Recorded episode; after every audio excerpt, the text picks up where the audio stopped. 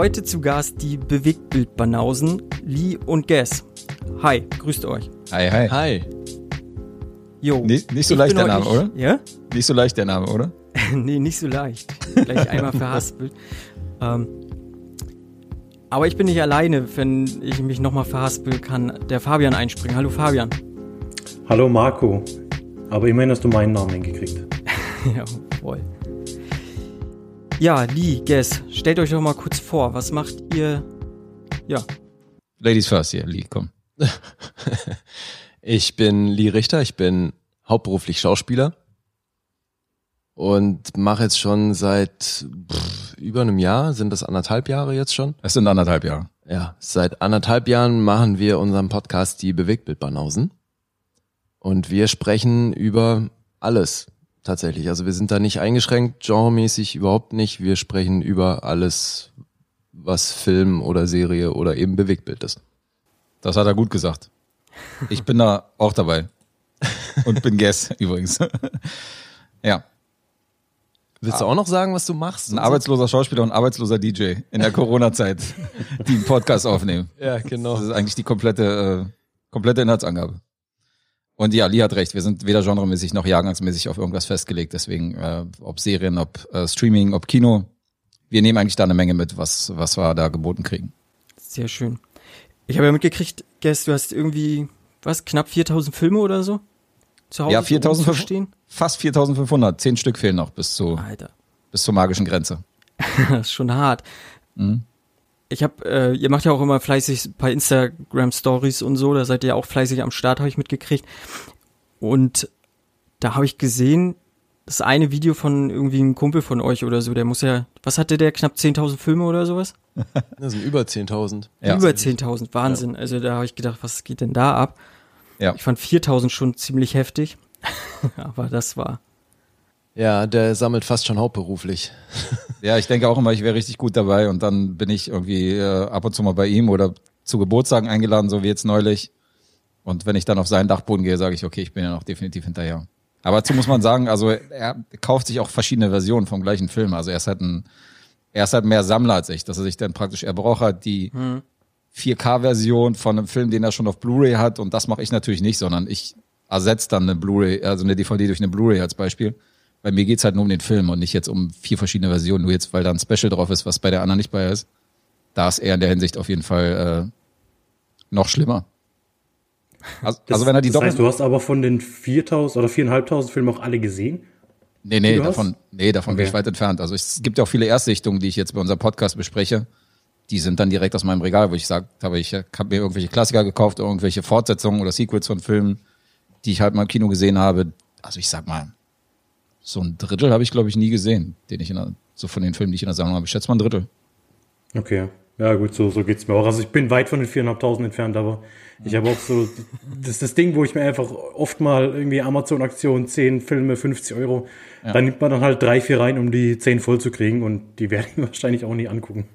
Ja, genau. Also man ist bei 4.500 Filmen auch nicht mehr bei dem äh, bei dem Zeitpunkt, dass man sagt, man kauft sich jetzt hier nur seine Lieblingsfilme. So, da bin ich schon weit drüber, sondern das sind dann Filme, wo man sagt, ach, okay, komm hier, ein Hund namens Beethoven, nimmst du mit in die Sammlung rein. das ist so, äh, das ist so der momentane Stand. Ja, aber du hast schon die Ambition, alle deine Filme auch zu gucken. Klar, auf jeden Fall, ja. Ich gucke die früher oder später definitiv. Aber die Blindkäufe sind ein bisschen häufiger geworden. Also gerade die alten Filme, wo ich sage, gut, der Film wurde achtmal für einen Oscar nominiert, so schlecht kann er nicht sein, kauft ihr den mal ungesehen. Ja. Das habe ich früher versucht zu vermeiden auf jeden Fall. Da habe ich mir meistens Filme nur gekauft, wenn ich sie kannte, aber da bin ich schon mittlerweile drüber hinweg. Ja. So ist das mit den Sammlern. Es äh, ist halt, also bei diesen zehn Filme irgendwie für 50 Euro Aktion bei Amazon komme ich jetzt kaum noch irgendwie wirklich auf die Zahl, die ich brauche, um die zu kaufen. Weil dazu habe ich einfach zu viel. Da sind immer irgendwie, ich komme dann auf drei Filme und krieg's nicht hin. Also mittlerweile habe ich einfach zu viel, um bei diesen Aktionen da irgendwie mitzuspielen. ja, die sind dann letztlich auch zu Mainstream dann irgendwo, ne? Ja, die Sag mal, meisten. die gängigen hat man dann ja wahrscheinlich schon alle zu Hause irgendwie. Eben, ja. Viele hat man sich dann schon gekauft und deswegen. Hm. Ja. Aber äh, der Kumpel, den du angesprochen hast, David, ist auch unsere persönliche Videothek, wenn wir mal auf einen Film zugreifen müssen als Hausaufgabe oder äh, ich mal einen Film auschecken will, bevor ich ihn mir blind kaufe, dann lieber erstmal vorher angucken. Dann ist er schon unser Man to go. Kann Ja. man nicht anders sagen. Auf jeden Fall. Jo. Sehr gut. Ich sag mal, die Hörerinnen und Hörer haben ja schon mitgekriegt, dass ihr halt auf jeden Fall Filmliebhaber seid, sehr irgendwie in dem Thema Film drin seid, jetzt ja auch den Podcast gestartet habt. Habt ihr so einen Film, der sozusagen für euch der Auslöser war, der euer Interesse an dem Medium Film geweckt hat, sozusagen, beziehungsweise äh, der sag ich mal, jetzt äh, dieses Bewusstsein für euch geschaffen hat, ich habe irgendwie Bock, mich intensiver mit dem Thema Film auseinanderzusetzen, so. Ja, bei mir war es American Pie, auf jeden Fall der dritte. okay. Nein, Spaß. Lee, fang an, komm. Naja, was meinst du denn mit intensiver be befassen? Also jetzt in so einem Podcast-Bereich oder wie meinst du das? Ja, zum Beispiel, ne, wenn du sagst, ähm, jetzt dieses Bewerten eines Films oder vielleicht auch irgendwo, dass du sagst, ich finde da mehr Ebenen in dem Film, die mich jetzt noch nachdenken lassen, stundenlang oder tagelang vielleicht sogar, die irgendwie mich selber anregen, ob es jetzt visuell ist oder audio äh, technisch ist. Ähm, genau, so dass du sagst, ich, da hatte ich diesen unbedingten Willen drüber zu sprechen, so. Also ich glaube, die ersten Filme, über die ich tagelang nachgedacht habe, bei denen habe ich mir das nicht ausgesucht. Weißt du, sondern mhm. die sind dann einfach im Kopf hängen geblieben und ähm, dazu mussten die nicht zwangsläufig mörderkomplex sein, sondern das hat, hat ja früher schon auch oft gereicht, wenn es einfach krasse Bilder waren und halt so die Blockbuster von früher, die haben mich als Teenager und auch davor halt schon einfach so beeindruckt, dass ich die wirklich tagelang im Kopf hatte und ähm, darüber zu sprechen oder äh, gut drüber gesprochen wurde früh, aber das mit dem Bewerten, hm. das kam wirklich überhaupt das erste Mal mir in den Sinn im direkten äh, Kontakt mit Guess. Weil er das immer für sich schon relativ früh gemacht hat oder jetzt schon echt viele Jahre und ich hatte nie Ambitionen, irgendwie Filme groß zu bewerten, also erst recht nicht in so einem Punkteschema. Äh, mhm. Und äh, deswegen drüber sprechen war schon immer da irgendwie, aber bewerten in der Form äh, definitiv erst seit ich Guess kenne. Okay, okay. interessant. Guess, erzähl du. Ähm, ja, ich war immer, also ich bin eigentlich nicht so der ordentliche Typ, der irgendwie große Listen führt, aber alles, was so sich um Filme und Serien dreht, da war ich immer sehr akkurat und bin dann, wenn wir so im Kino waren und rausgekommen sind, war die erste Frage immer so Punkte, Punkte. Und da haben wir so gegenseitig irgendwie die Punkte ausgetauscht, die wir irgendwie von eins bis zehn geben würden. Dann fing ich damals irgendwie bei Facebook an, mir Notizen anzulegen, wo ich dann die Filme chronologisch eingetragen habe mit den jeweiligen Punkten. Mhm. Und dann am äh, Jahresende dann eine Top Ten erstellt habe und äh, die größte Gurke, die die wenigsten Punkte gekriegt hat, auch nochmal irgendwie aufgeführt. Und habe dann dazu eine Rezension geschrieben mit den jeweiligen Punkten dazu und so hat sich das irgendwie ergeben. Und immer wenn ich heute noch, ich habe zu Hause drei Hefte zu legen, eins für Filme, dann zweites für Streaming-Serien und drittes irgendwie für, für normale Serien. Und da trage ich immer jede Folge ein, die ich dann irgendwie gesehen habe, dass ich weiß, okay, dann und dann habe ich die Folge von dem von der und der Serie geguckt. Unglaublich. Krass. Das mache ich nach wie vor seit weiß nicht wie vielen Jahren. Also ja. dadurch hat sich das mit den Bewertungen bei mir so gefestigt. Ja, und seine Online-Bewertungen eben via Facebook, die haben bei uns dann tatsächlich das erste Mal dazu geführt, dass es da auch äh, angeregte Unterhaltungen gab. Yep. Hm. ja, und das war dann auch für andere offenbar mitunter sehr unterhaltsam. Ja, und das war so ein bisschen die Geburtsstunde. Also sehr verfrüht, aber äh, ja, daraus ist das im weitesten Sinne entstanden. Ja, da hat man ein paar Diskussionen, okay. wo man gesagt hat, könnte interessant werden, das Ganze mal ein bisschen auf eine andere Ebene zu führen. so war das. Klar, sehr cool. Seid ihr euch denn immer einig oder wie läuft das bei euch? Weil, also wir haben ja halt echt dann oft eine Meinungsverschiedenheit, aber seid ihr euch immer einig? Nee, auf keinen Fall. Äh, Fabian. Man Sag merkt, mal, ich höre euch nicht. Nee, also wäre auch langweilig. Ich meine, wenn wir jetzt da nur rumhocken und sagen, ey, äh, hier, was weiß ich, äh, Tenet fanden wir alle so vier von zehn und alle sagen, ja, nick ich ab, dann wäre es ja auch langweilig. Mhm. Äh, ich glaube, gerade so was die Mainstream-Filme angeht, haben wir doch schon sehr unterschiedliche Meinungen. Allen voran äh, der liebe Nenat, der ja da teilweise auch ganz raus ist. Und da hat es schon mehr oder weniger hitzige Diskussion gegeben. Ich erinnere mich da gerne an die Folge, wo wir Vernon besprochen haben, wo ich eigentlich fand, dass der Film eine absolute Grütze war und Nenad den dann überraschenderweise verteidigt hat, obwohl der solche Filme überhaupt nicht guckt. Aber nee, ja. wäre wär auch blöd. Ne? Dann können wir es auch lassen, wenn wir alle sagen, okay, der Film ist so und so und alle sagen, jo, dann, dann brauche ich es ja auch nicht unbedingt. Ja, so habe ich ihn tatsächlich, die Folge habe ich gehört und äh, so habe ich ihn auch kennengelernt als jemand, der Venom extrem geil findet, aber Guardians of the Galaxy hasst und eigentlich jeden Film scheiße findet, der da irgendwie besprochen wird. Wie, was, Also- der findet Venom gut und Guardians of the Galaxy findet er scheiße? ja, das ist so ganz, und der hat teilweise richtig gute Filme, wo er sagt, oh nee, oh nee, oh nee. okay. Ach so, hier doch, hier, ähm, mit Gaspar Noé kann er noch was anfangen. Das war, glaube ich, das, Ja, das war, glaube ja. ich, der zweite Punkt, wo, er, wo ich was Positives von ihm gehört habe. Dazwischen waren ungefähr 70 Filme, die er irgendwie zerlegt hat, wo ich gesagt habe, das ist ein kritischer, ein kritischer Österreicher auf jeden Fall. Okay. Ja, Aber Suicide. Squad fand er auch noch gut. Aber ich, er hat guckbar, zumindest, ne? er hat mein Interesse so geweckt, dass ich äh, ihm bei Letterbox gefolgt bin und mal angucken wollte, was er da, wie viele Sterne er da für welche Filme gegeben hat. Und das ist dann so dieses Wow.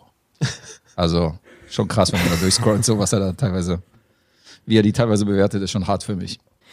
Ja, nächste Folge kann man ja schon mal anteasern, werden wir, äh, glaube ich, alle drei so ein bisschen Hereditary zerlegen. Also Okay. Nina hat wahrscheinlich allen voran. Ach so, ganz schlimm. Jetzt, damit Er hat anderthalb hat. Sterne für Hereditary gegeben. Anderthalb, okay. Damit Lima ein Bild hat, Top Secret hat einen Stern bekommen. Was? Ja. Wie alt ist der Typ? Also muss man sagen, er mag keine Spoofs, hat er gesagt, aber naja. Was? Nina, das ist 28, glaube ich. Ja, okay, Ja. gut. Grenzwertig. Ja. Also sofort verloren hier, Top Secret, ein Stern. Was soll das? Ja, das ist aber wirklich krass. Also, bitte. Naja, aber kein Problem. Der ist ja heute nicht da, also müssen wir nicht, müssen wir nicht haten. Ja, genau. Nein, sowieso nicht. Nina ist. Nina macht das Spaß auf jeden Fall. Ja, privat ist er vielleicht ein netter Kerl. Wenn er von Filmen schon keine Ahnung hat, dann muss er andere Qualitäten haben. Genau, nein, Spaß. Nee, aber das, also klar, das stelle ich mir, also da wäre mit uns wahrscheinlich auch eine interessante Unterhaltung, wenn er Ja. so einen Film so abstraft, da entsteht zwangsläufig eine Diskussion. Auf jeden Fall. Ja, man muss ihm lassen, er, be er begründet es ja auch immer so. Also er, Ja, ja, fair enough. er sagt ja schon, warum man damit nichts anfangen kann und was, was so seine Lieblingsfilme sind und warum man das nicht gut fand. Aber es ist halt lustig, dass er so Venom dann wiederum feiert und finde ich immer ganz interessant. Das ist auf jeden Fall eine interessante Mischung, ja. Man hat ja sowieso das Gefühl, dass du bei Letterbox entweder die, die Leute hast, die extrem euphorisch sind und dann irgendwie Ja. vier, viereinhalb, fünf Sterne geben und dann hast du die, die irgendwie ganz unten sind und ständig irgendwie Bei Venom jetzt. Na, bei, überhaupt bei Filmen. Generell, ach so, Generell. Und dann welche, die so Megafilmen dann irgendwie drei Sterne maximal geben. Okay. Ich dann denke, okay, krass, es gibt immer diese zwei Extremen, finde ich. Hm. Aber gut, sind wir bei Letterbox gelandet. Ja, bei Letterboxd werden ja auch relativ viele deutsche Filme abgestraft, so. Aber wie steht ihr so zur deutschen Filmlandschaft generell? Eher positiv offen gegenüber oder so auch gleich so, oh nee, schon wieder ein deutscher Film, so. Da habt ihr mich zu einem Thema eingeladen, wo ich auf jeden Fall nicht der Fitteste bin. Also, Nee, Was aber deutsche du hast angeht? auf jeden Fall eine schöne, feste Meinung dazu. Das ist ja jetzt gefragt. ich, also meine Meinung ist, ist äh, auf jeden Fall nicht mein Prioritätengenre. Und wenn ich jetzt, wir haben ja meine Sammlung geredet von 4500 Filmen. Ich schätze mal, da sind 15 deutsche Filme dabei. Also das ist schon auf jeden Fall eine Ansage, Ja. wie groß da meine, äh, Okay. mein Interesse ist. Also äh, die, jetzt als Beispiel, die beiden besagten Filme, über die wir nachher noch reden, Hm. Die kommen beide von Lee. Ich hätte noch nie was von diesen zwei Filmen gehört. Ich Ach wusste so, gar nicht, was das für okay. Filme sind. Das äh, war beides irgendwie sein Anstoß, wo er mir gesagt hat, hier hast du zwei Filme, die äh, kannst du dir mal angucken. Ja, ja, ich habe da also natürlich schon berufsbedingt so ein bisschen mehr Bezug zu, aber gerade auch zum deutschen Genrefilm, da, äh, also ich bin großer Fan und äh, versuche mir die Sachen, die mich interessieren, auf jeden Fall anzugucken, was halt auch nicht immer so leicht ist, an die ranzukommen. Aber ähm, ich habe auch Freunde, die in dem Bereich arbeiten und im, in deren Umfeld findet ja auch ähm, im Rahmen der Berlinale meistens die Genrenale statt. Genau. Ähm, wenn ihr da auch schon wart, dann kennt ihr die ja wahrscheinlich so. Deswegen, also das ist schon, es ist eine relativ kleine Gemeinde in Deutschland, so Genrefilm.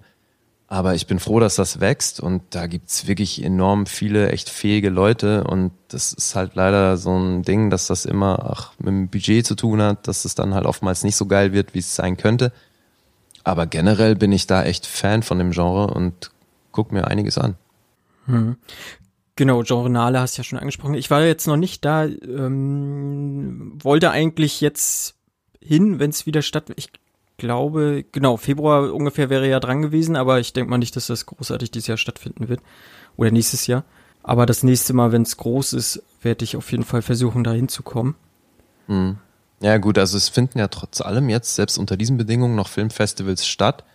Das Ja. ist dann natürlich immer alles sehr reduziert in der, in der Anzahl der Leute und wie viele Filme gezeigt werden und sowas. Wir waren jetzt erst vor kurzem gerade auch auf dem Fantasy-Filmfest. Hm. Deswegen, das findet schon noch statt, aber ähm, also gut, jetzt gerade aktuell natürlich nicht, aber ob, es könnte ja sein, dass es im Februar trotzdem stattfindet. Ja, ich hoffe auf jeden Fall. Ja. Aber dann wäre es natürlich auch unter den Bedingungen, die wir halt jetzt haben und äh, das macht natürlich lange nicht so viel Spaß. Ja. Ja. Du bist ja auch großer Kinofan, habe ich mitgekriegt, Marco, oder? Du rennst ja schon immer öfter auch ins Kino, oder? Ja, ich versuche so oft wie es geht, auch mit den Kindern auf jeden Fall. Ähm, mein letzter Kinofilm war jetzt auch am Wochenende, sag ich mal, kurz bevor die Tore wieder geschlossen wurden mit den Kindern. Ja, Yakari der Film geguckt, was anderes blieb mir da nicht an, nicht übrig. Aber ja, doch, klar, ich versuche schon irgendwie regelmäßig ins Kino zu kommen. Krieg aber auch, muss man auch fairerweise sagen, relativ viele Screener sozusagen, die ich halt gucken kann, ohne jetzt ins Kino zu gehen, so. Mhm. Aber nein, wenn sich die Möglichkeit ergibt und so Dawn of the Dead zum Beispiel, jetzt die Wiederaufführung hätte ich halt mega gerne im Kino auch geguckt, halt einfach, ne? Mhm. Ja. Äh, Ihr sitzt wo? Wie bitte? Also ihr sitzt gerade wo? In welcher Gegend? In welcher Stadt? Also ich bin äh, in Mecklenburg-Vorpommern in Neubrandenburg sozusagen, weiß nicht, ob euch das was sagt. Das ist so. Gar nicht mal so weit von hier. Nee, Mecklenburg-Vorpommern. nee. Okay, interessant. Ich bin in Karlsruhe, also doch dann wieder ein ganzes Stück. Ach, Karlsruhe, okay, doch. Karlsruhe, Mensch.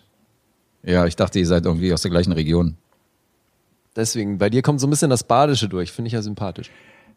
Ja, ich, prob- ich find's, ich find's furchtbar.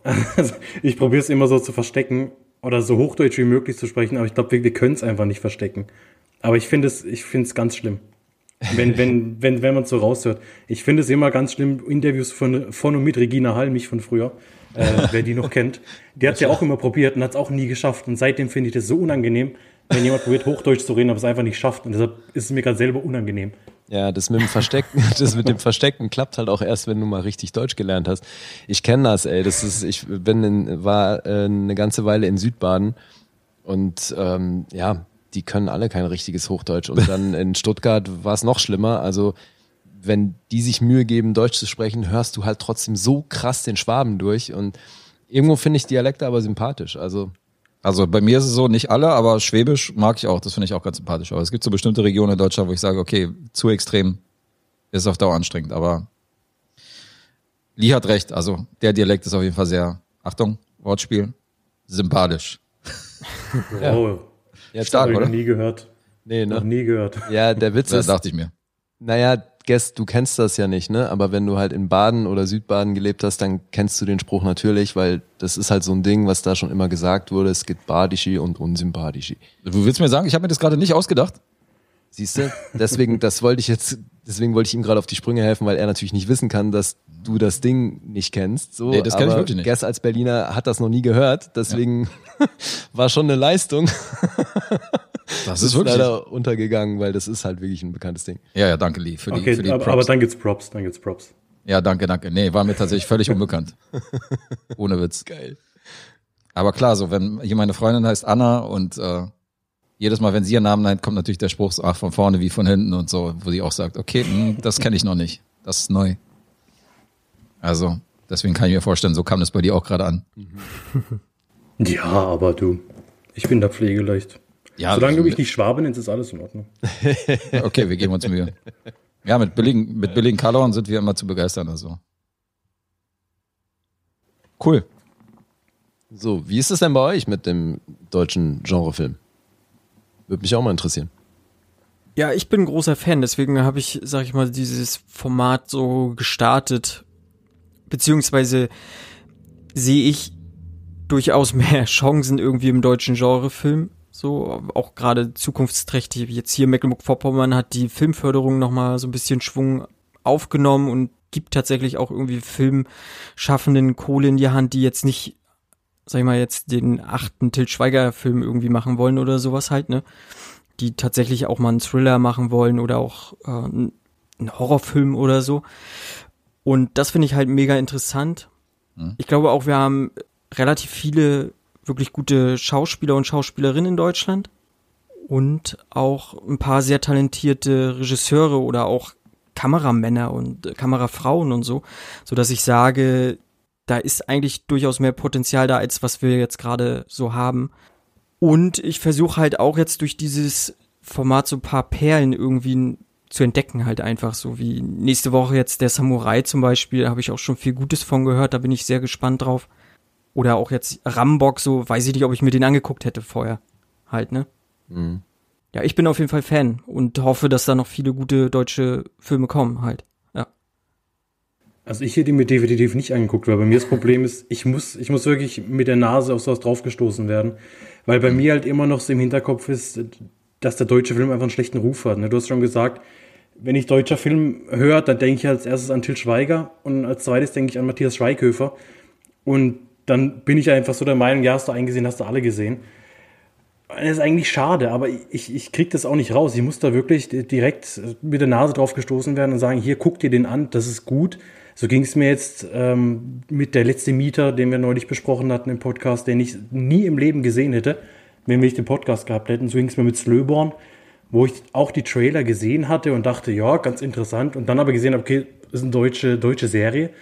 Und dann war ich schon wieder raus, weil ich gedacht habe, ja gut, dann, dann kann es ja nichts werden. Und dann kam halt auch der Podcast und hieß, ja, guck dir mal an, wir besprechen das. Dann habe ich es angeguckt und, und bereue es auch nicht. Genauso heute äh, die, die zwei Filme, die wir heute besprechen.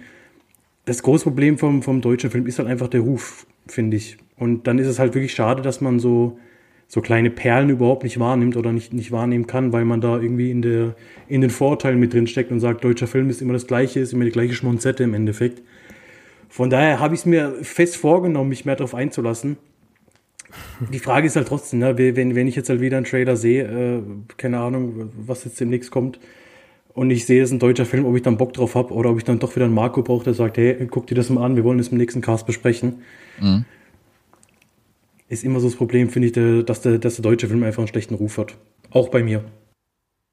Aber ich ja. finde es ich find's auch interessant, wie so ein Podcast oder sich regelmäßig irgendwie zusammensetzen, um über Filme zu reden und über Serien, wie das teilweise den Horizont erweitert. Mhm. Und wie man mhm. sich so Filme ja. anguckt, die man vorher nicht auf dem Schirm hatte oder wenn man sich austauscht, dann so Interesse geweckt äh, kriegt an bestimmten Genres und Filmen, wo man vorher gesagt hat, nee, ist nicht meins. Das ist immer wieder gut. Also wir haben ja auch äh, so Patreons und äh, bei Steady Leute, die uns halt supporten und unterstützen, die dürfen uns halt Filme so in den Lostopf schmeißen, wo wir dann zwei am Monatsende ziehen, die wir dann irgendwie rezensieren in unserer regulären Episode. Und da sind halt auch Filme bei, die wir teilweise überhaupt nicht auf dem Schirm hatten, die wir uns nicht angeguckt hätten. Und dann sehen wir die und denken so, Alter, okay, das ist ein richtig geiler spanischer Thriller. So wäre ich niemals drauf gekommen, so wenn man mich nicht mich mit der Nase drauf gestoßen hätte. Das finde ich mhm. auch immer sehr interessant. Oder Lee guckt jetzt Horrorfilme. Das war vorher war er auch nicht so ein Fan von dem Genre, weil er zwei, drei Jumpscare-Horrorfilme gesehen hat und das überhaupt nicht seins war. Und jetzt ist er halt in dem Genre schon interessiert, so wie ich teilweise an deutschen Filmen und so. Also es, die, die, die Frauen ändern sich ja so ein bisschen auch. Jo. Ja, ich habe, äh, hast ja schon gesagt, so Horrorgenre gerade habe ich auch eine Zeit lang relativ großen Bogen drum gemacht, weil diese ganze Überfrachtung halt äh, mit diesen Jumpscares zum Beispiel war oder so. Jetzt inzwischen sage ich auch, ich gucke jetzt aber eigentlich auch ganz gerne wieder Horrorfilme oder auch generell Science-Fiction-Filme. Da so gerade im Science-Fiction-Bereich, glaube ich, hat deutsche haben deutsche Produktionen nochmal sehr viel Nachholbedarf auf jeden Fall. Also beziehungsweise wüsste ich nicht, äh, was man da so großartig gucken kann.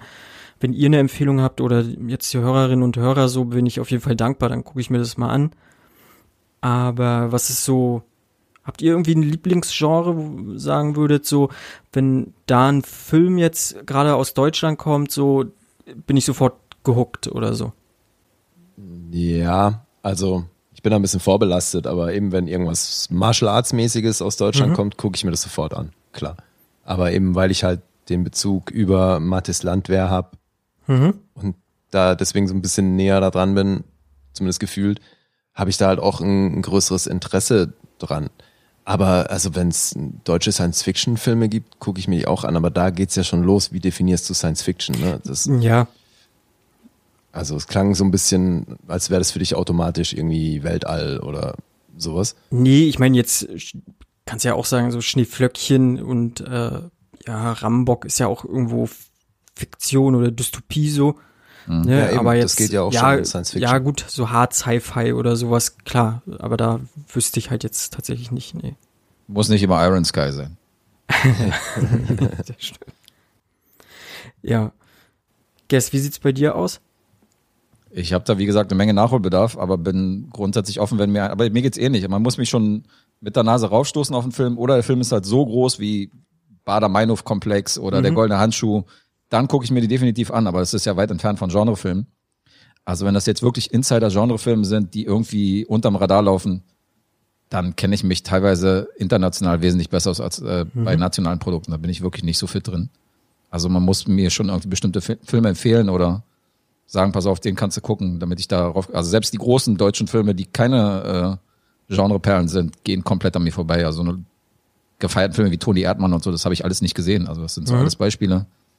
Irgendwie bin ich auch kein großer Fan vom deutschen Kino, weil ich einfach zu viel sehe, was auch so hier rein und da rausgeht, so diese ganzen Schweighöfer-Filme.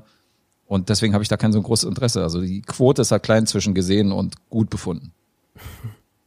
Aber ähm, klar, so ein Martial Arts Film irgendwie aus deutschen Landen oder so ein Science Fiction Film oder ein Horrorfilm würde bei mir eher das Interesse wecken, als wenn ich jetzt zum 300. Mal irgendwie eine deutsche Schulkomödie irgendwie sehe, wo ich denke, Mhm. okay, das kenne ich schon alles. Jetzt haben wir, da kam ja so ein, so ein Martial Arts äh, Plan B, scheiß auf Plan A, glaube ich, so hieß, heißt er, ne? Weiß nicht, sagt euch der beiden was? Plan B, ja. Ja.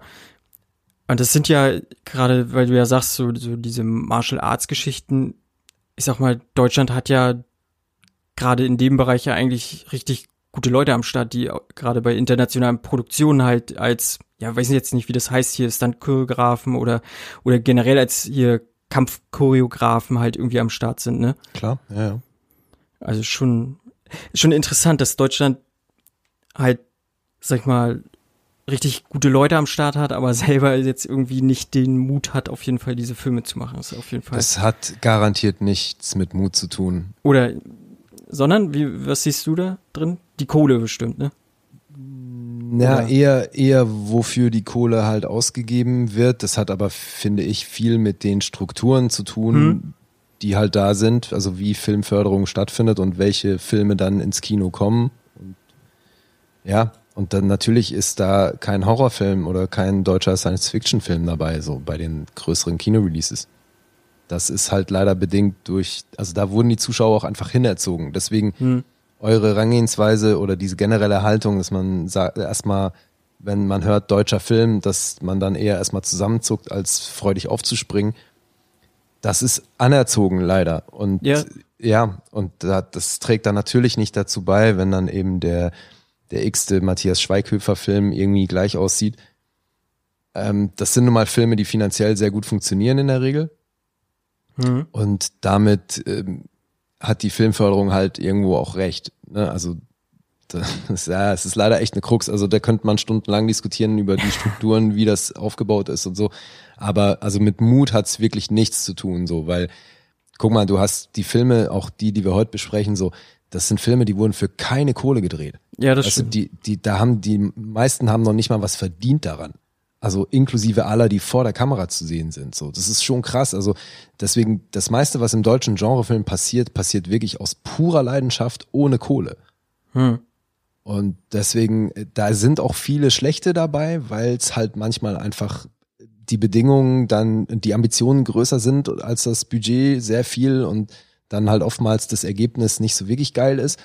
Aber man erkennt, finde ich, auch schon bei Filmen, die dann objektiv gesehen einfach schlecht sind, erkennt man trotzdem, dass halt eine wahnsinnige Leidenschaft da ist und auch das Potenzial, was Geileres zu machen. Aber es ist halt in der Regel nicht das Geld da. So. Und das ist leider strukturbedingt. Hm. Okay. Seht ihr vielleicht eine Chance da drin, dass äh, tatsächlich jetzt US-Produktionen, sagen wir deutsche Filme irgendwie remaken? So wie jetzt das Experiment zum Beispiel? Ja, ich finde, das ähm, hat immer viel damit zu tun, ob dann der jeweilige Filmemacher auch bei der US-Produktion beteiligt ist und selbst dann ist es kein Garant dafür, dass das Ding auch so wird wie das Original. Das hat schon mal gut geklappt, finde ich, aber meistens eher nicht. das, das stimmt. So wie Honig jetzt im Kopf. Honig im Kopf, so. ne? Genau, Honig im Kopf ist da so ein Beispiel, wo man sagt. Genau, Da da war zwar so der gleiche Filmemacher beteiligt, aber das ist halt eben schon schwierig, wenn du, das hat halt auch viel damit zu tun, dass die Handlung einfach in Europa gespielt hat und wenn du das halt für den amerikanischen Markt übersetzt, Mhm. also ja, aber eben da gab es ursprünglich andere Ansätze und so, da kann ich aber nicht zu viel erzählen, weil das wären halt interner und deswegen äh, Alles gut, nicht. muss ja nicht. Nee, nee, aber es, also das ist natürlich trotzdem ein gutes Beispiel so, aber das hat, ähm, das hätte auch anders funktionieren können, weil ich habe den fertigen Film tatsächlich nicht gesehen. Mhm. Ich kenne Honig im Kopf, finde den jetzt schon nicht so toll, wie, Mhm. die Zahl, also wie die Zahlen, die er gemacht hat. Ähm, das ist auf jeden Fall trotzdem ein sehenswerter Film, finde ich. Aber das Remake kenne ich noch gar nicht. Deswegen weiß ich nicht. Okay. Gut, ich würde, sag ich mal, ganz gerne das Thema irgendwie deutsche Filmlandschaft abschließen wollen. Habt ihr vielleicht noch irgendwas, was ihr den Hörerinnen und Hörern noch auf den Weg geben möchtet, so ungefähr so äh, was zur deutschen Filmlandschaft oder so? Ja, also unbedingt, äh, klar. Also ich meine, guckt euch mehr deutsche Filme im Kino an. Unbedingt. Also wenn es dann mal wieder möglich ist. Ne? Das ist Ja, jetzt gut. aktuell gerade so eine Sache. Aber, oder auch auf anderen Wegen. Ne? Es gibt ja jetzt eben hier auf den ganzen Streamingdiensten und so gibt's ja auch viele deutsche Filme. Man muss dann schon so ein bisschen gucken. Man kann sich ja auch mal vorher so ein bisschen schlau machen. Was sind so die großen deutschen Filme und ähm, welche sind da sehr sehenswert? Und dann eben auch so im Genrebereich gibt's wirklich, wie ihr vorhin schon gesagt habt, Perlen, die man aber finden muss. So. Und das Ja. gibt auch einfach sehr viel Schrott, deswegen nicht alles gucken. Aber es gibt definitiv richtig gute Filme und ähm, die sind es auch echt wert, dass sie von mehr Leuten gesehen werden. Da mal auch links und rechts äh, zwischen den bekannten Kandidaten auch mal gucken. Ja. Und ähm, hier muss ich mal eine Lanze brechen für die Podcasts. Also da hast du eben, die Leute, die Podcasts hören, kriegen öfter mal eine Empfehlung von Filmen, die jetzt nicht unbedingt groß bekannt sind, wo sie gesagt haben, Alter, hier hat mich ein Film überrascht, guckt euch den mal an oder so. Also Ja. auch da wird immer wieder die Nase auf deutsche Produktion gestoßen, von denen ich noch nie was gehört habe. Ja, deswegen, ich glaube, man muss auch einfach ganz stark differenzieren zwischen deutschen Filmen, die eben von Leuten mit einer großen Leidenschaft gemacht werden und dann den deutschen Filmen, die im Rahmen der Strukturen, die da sind, produziert werden müssen, auch schon fast. Und weil das, was natürlich so fürs deutsche Fernsehen produziert wird, ist in der Regel, ne, also da gibt's natürlich auch große Ausnahmen, aber eben ist in der Regel nicht das, was man, was der Regisseur, wenn er freie Hand gehabt hätte, genau so gemacht hätte, weil da einfach durch Redaktion und sonst wie gibt's einfach sehr viele Restriktionen. So. Mhm. Deswegen, das ist nicht gleichzusetzen, ne? weil, weil eben diese Meinung deutscher Film, äh, das, das kommt ja schon woher, weil man halt einfach aufgewachsen ist mit dem, was man halt so im Öffentlich-Rechtlichen zu sehen bekommen hat. Ich will da niemanden dissen, aber es ist halt einfach für eine andere Zielgruppe gemacht. So. Ja. Und deswegen, es gibt gute deutsche Genrefilme, man muss sie nur suchen. Alles klar. Jo, dann machen wir noch ein paar Entweder-Oder-Fragen. Fabian. Lee oder Guess? Erste Frage. Ah, Soll ich einfach, soll ich einfach raushauen und ihr. ja, Das erste, was ich in den Sinn kommt, was heißt das erste, was ich in den Sinn kommt, ist entweder oder Frage. Ähm, aber ohne großartig nachdenken, fange ich mal an mit Bier oder Wein. Wow. Äh, wir trinken beide nicht so viel, aber bei mir war es eher Bier auf jeden Fall. Äh, Wein. Marco? Bier. Ich bin auch eher bei Bier. Dann ähm, Netflix oder Prime? Also Amazon Prime. Prime. Prime. Uh, Okay, Netflix. tatsächlich auch bei Netflix. Interessant. Filme oder Serien? Puh, Alter. Ah, wenn man sich entscheiden müsste. Ah, ja, aber muss man nicht. Ey. Also das, Ich sag Filme. Ja, ich sag beides, Alter, weil das ist nun wirklich. Beides geht nicht. Entweder oder heißt das Spiel.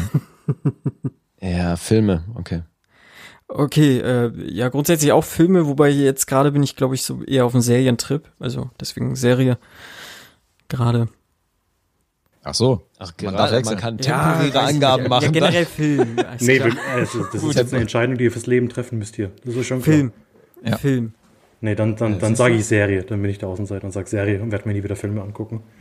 Ähm, Oh. Apropos Serie, Friends oder How I Met Your Mother? Tatsächlich How I Met Your Mother bei mir. Bei mir auch, How I Met Your Mother. Ja, bin ich auch bei How I Met Your Mother. Uh. Ich hier als Küken mit Friends oder was? Okay, alles klar. Dann süßes oder salziges Popcorn? Wie gemischt gibt's nicht, oder was? Ey, ich finde das so pervers. Also wie kann man denn gemischtes Popcorn essen? Na, ganz einfach, wenn man sich nicht entscheiden kann zwischen salzig und süß, dann äh, sollen die halt beides reinhauen als Überraschungstüte, weil ich beides esse und beides mag. Aber, also wenn ich mir aussuchen müsste, wahrscheinlich salzig. Definitiv süß. Auch süß. Naja, bin ich, bin ich auch salzig. Oh. Ähm, Blockbuster oder Indie-Produktion?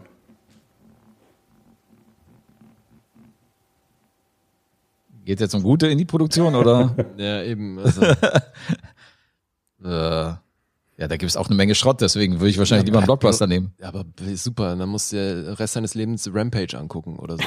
Naja, aber auch zurück in die Zukunft und, und äh, weißt du, sind ja auch Blockbuster. Da gucke ich mir lieber Jurassic Park und zurück in die Zukunft an als einen ja, Studentenfilm. deswegen ist die Frage, ist natürlich, also gerade an Filmliebhaber ist das doch. Äh, Ist schwierig, ja. ähm, Ich habe immer dieses Inselszenario. Du gehst auf eine Insel und musst halt entweder das oder das mitnehmen. ja, ich nehme dann die Independent-Produktion. Ich wäre auch bei Blockbuster. Ja. Zur Not dann halt Fast and Furious 27, aber dann Genau. sieht man wenigstens noch was. Ähm, dann Western oder Comedy? Zwei Genres, die gar nichts miteinander zu tun haben. Das ist ganz klar Western bei mir. Geht nicht beides? Western-Comedies. ja, klar. Bud Ähm, Spencer und Terence Hill, ne? ja, ja. Ich bin bei Comedies. Ich bin gerade bei, äh, ja, auch bei Comedy. Ja, bin, bin, Die Quote ist ganz einfach bei Western einfach viel besser. Du bist auch bei Comedies? Ja, Western bin ich nie so wirklich mit warm geworden. Also ich habe auch jetzt keinen Western, wo ich sage, mega Film. Vielleicht, hab, vielleicht Was? fehlen mir die Oh, einfach alle. shit. Also Dollar-Trilogie zum Beispiel nie gesehen. Okay, krass. Okay, ja, krass. Also ich finde halt, dass die Quote bei Western, ich gucke halt zehn Ja, Western und gut. finde halt neun davon gut Hm. so. Und bei Komödien ist es genau umgekehrt. Da gucke ich zehn und finde halt eine lustig so. Deswegen, also die Quote ist, finde ich da e extrem gut. Ich bin ein großer Fan. Ja, ist auch so. Ja, Gibt wenig wirklich schlechte Western finde ich auch. und es gibt eine Menge schlechte Comedies. Eben, eben. Okay, dann bin ich überzeugt, dann nehme ich jetzt auch Western. Und freue mich auf sowas wie Cowboys vs. Sehr gut. Aliens oder sowas. Ey, der ist super. Ernsthaft? Nee, kein Scheiß. Das ist ein geiler Film. Ja, der Film ist schon cool, aber das ist jetzt nicht der erste Western, der mir einfallen würde, wenn ich jetzt an Western-Genre nee, denke. aber weil er gerade den Film dissen wollte oder als Negativbeispiel aufführen. Das ist ein echt ein sehenswerter Film. ja, kein nee, da, Scheiß. da gibt's andere. Weil ich nicht ja total unlustig finde, das Nee, hier Million, Alter- Million Dollar, äh, hier, Million? Ways to Die. Million Ways to Die in the West. ja, Seth MacFarlane. Sonst sehr, sehr lus- lustig, aber der Film war nichts. Ja, der Nee. ist auch einfach kein guter Schauspieler. Naja. Ich liebe Family Guy, aber sorry. nee. Irgendwo also auch bei auf. Million Ways to Die in the West war ich auch raus, als er in seinen Hut geschissen hat. Das war mir dann irgendwie dann doch zu. Ja, und Liam Neeson mit einer Blume im Arsch muss jetzt auch nicht sein. Du musst dir mal Girls, Girls Trip angucken, wenn du auf so Fäkalhumor nicht stehst. Alter. Oh Gott. Ja, nee, aber äh, definitiv Comedies. Was war denn die nächste Frage eigentlich? Oder muss noch jemand antworten? Nee, Äh, Nee, Marco hat auch Comedy gesagt, glaube ich. genau, dann gehen wir mal wieder zum Thema deutscher Film. Ähm, Albert oder Kolmerer? Also Christian Albert So, oder. Adolfo Kolmerer? Wer ist, wer ist Kolmerer? Der hat Schneeflöckchen gemacht. Ach, das ist der Regisseur von Schneeflöckchen. Okay, man sieht, dass du für den Film recherchiert hast. Ähm, von Christian Albert habe ich tatsächlich schon ein paar Sachen gesehen. Mhm. Nee, dann nehme ich hier den Regisseur von Schneeflöckchen. Okay. Ich bin bei Alphard, weil das ist einfach nicht zu vergleichen, die Filmografie. Also, Ja. ja. ich bin auch bei Albert. Hat zwar irgendwie auch gefühlt Hit and Miss Sachen mit dabei, aber der macht halt, worauf er Bock hat, glaube ich. Halt. Gut, Kolmerer auch, aber äh, Albert ist schon, gefällt mir doch schon besser, so was der macht. Antikörper ist von ihm, oder? Ja. Okay. Ich bin auch bei Kolmerer. Von dem habe ich drei Sachen gesehen, die fand ich alle drei gut, deshalb muss ich das sagen, bin ich eher bei ihm. So, was haben wir noch? Ähm, dann habe ich hier noch Marvin Kren oder Michael Haneke. Wie war der erste? Marvin Kren, österreichischer Okay. Regisseur. ja, Krenn. Oder Kren. Da bin ich ganz klar bei Haneke. Bin ein Riesenfan von Haneke. Ja, beim äh, wirklich nichts gegen Marvin Krenn, aber Haneke hat definitiv ein paar richtig große Filme gemacht, ja. Ja, ich bin auch bei Haneke, genau. Ja, für mich reicht es auch tatsächlich allein Funny Games raus. Sowohl original als auch, um wieder von vorhin das aufzugreifen, US-Remake. Hm. ja. Eins der wenigen Positivbeispiele. Genau. Und dann haben wir als letztes noch Paula Bär oder Franz Rogowski. Bitte, was ist denn das für eine Frage? Das ist der Franz natürlich. Ja. Franz Rogowski, wirklich dicke Props an ihn. Ey. Immer. Hast du ihn äh, nicht mal als deutschen Joaquin Phoenix tituliert? War das nicht so? ist- Ich finde, das ist der beste deutsche Schauspieler, den wir haben, wirklich. Okay. Also müsste ja der deutsche Will Ferrell sein eigentlich. der deutsche Daniel Day-Lewis. Okay. Ja, nee, den mag ich auch Nee, gerne. wirklich, Franz ist groß. Also wirklich, mag den sehr. Ja, ich habe die Frage, glaube ich, jetzt in jeder Folge mit reingenommen, weil es halt auch meine beiden Favoriten im deutschen Film so generell sind und ich bin auch Riesenfan von, also von beiden auf jeden Fall, aber halt auch Franz Rogowski finde ich auch ganz großes Kino, was der macht. Also feiere ich alles, was der irgendwie abliefert halt. Ja.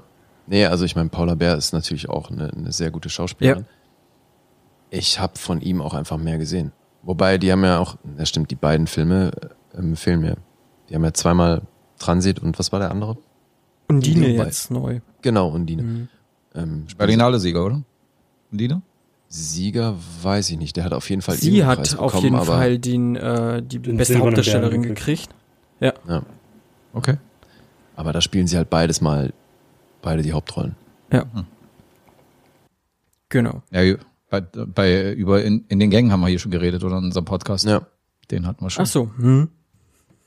Genau, da hat ja Franz auch mitgespielt, ne? Ja. Ja, war die Hauptrolle. Und Ja. in dem letzten Terrence Malick-Film hat er ja auch mitgespielt. Ja. Oh, Kleine Rolle zwar, aber auch Aber dabei. Den habe ich noch nicht gesehen. Das ist nicht so mein Regisseur. Ja, ja, ja, ja. Jetzt hier auf Nenner. Jetzt habe ich einen neuen Feind. Okay, cool. Mit welchem Film wollen wir anfangen? Sagt. Das ist mir egal. Also entscheidet ihr. Wir haben beide gesehen. Dann machen wir ähm, Rambock. Fangen wir mit. Rambock an.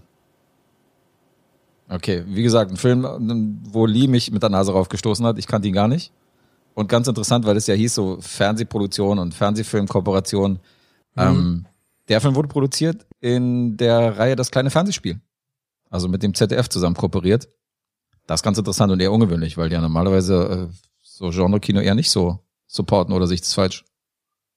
Doch, beim deutschen Fernsehspiel, ja. Da ist, schon, ja. Das ist aber eben wirklich eine, eine eigene Redaktion auch. Also Okay, die interessant. machen öfter mal Experimente, jetzt selten wirklich so in die Richtung, dass das so in Zombie-Richtung oder sowas, also so, so eine Art Genre äh, sehe ich da eher selten, aber die Mhm. machen oft experimentelle Sachen. Ne?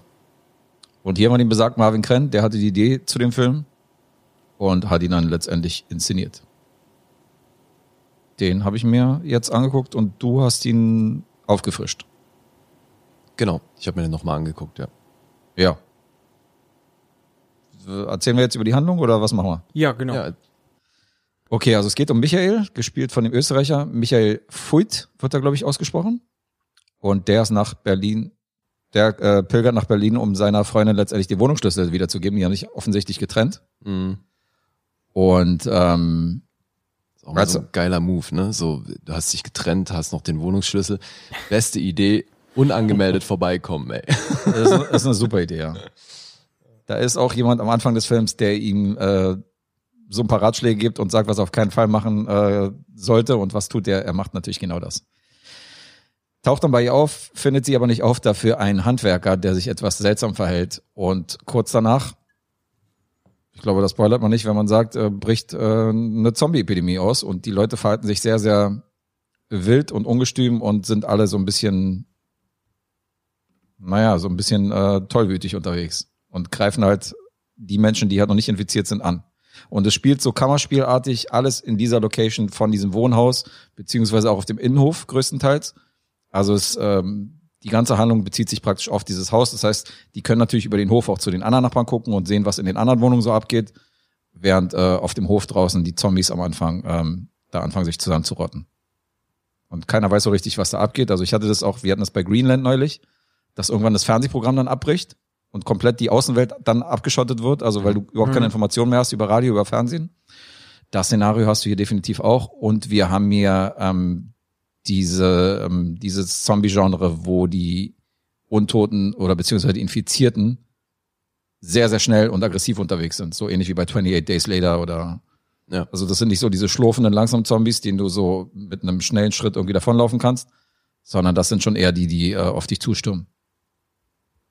Hat man auch, glaube ich, bei Train to Busan, den habe ich jetzt noch nicht gesehen, aber da hast du, glaube ich, auch diese Art von Infizierten. Ja, der World War Z. Da gibt's Ja. ja. auch ein paar sehr Ja. sportliche Zombies. Richtig, World War Z ist auch so ein Beispiel. Das heißt, du hast nicht diese Walking Dead äh, Zombies, äh, die irgendwie so langsam auf dich zuschlurfen, sondern du hast wirklich die aggressiven, schnellen. Ja, bis hierhin will ich eigentlich erzählen. So viel mehr will ich auf die Handlung eigentlich nicht eingehen. Und es geht so ein bisschen um diesen Überlebens Überlebenskampf äh, zwischen den, äh, von den, von den Bewohnern aus diesem, aus diesem Häuserkomplex. Genau. Oder würdet ihr jetzt noch irgendwas sagen, was ich jetzt äh, Nö, nicht alles erwähnt gut. habe?